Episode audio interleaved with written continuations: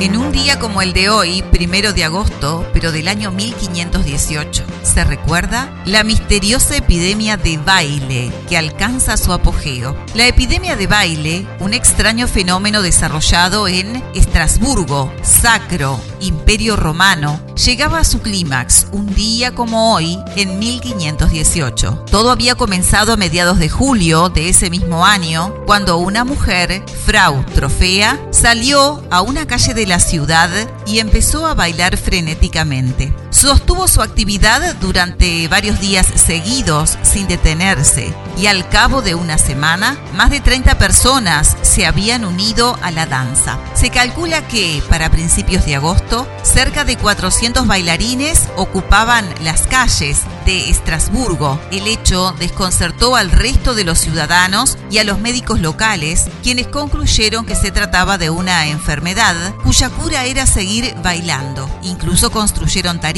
y contrataron músicos para favorecer el proceso de sanación. Finalmente, la mayor parte de los afectados por esta presunta enfermedad fallecieron a causa de agotamiento, ataques cardíacos y derrames cerebrales. El verdadero origen de esta singular epidemia permanece aún como un enigma. Algunos historiadores aseguran que los pasos de baile de los afectados eran en realidad temblores y convulsiones provocados por una fiebre alta, generada a partir de las hambrunas y climas hostiles que poco antes habían azotado la ciudad. Otras hipótesis no descartan que el fenómeno haya tenido un fuerte componente psicológico y lo catalogaron como un caso extremo de histeria colectiva. Un primero de agosto de 1518 ocurrió la misteriosa epidemia de baile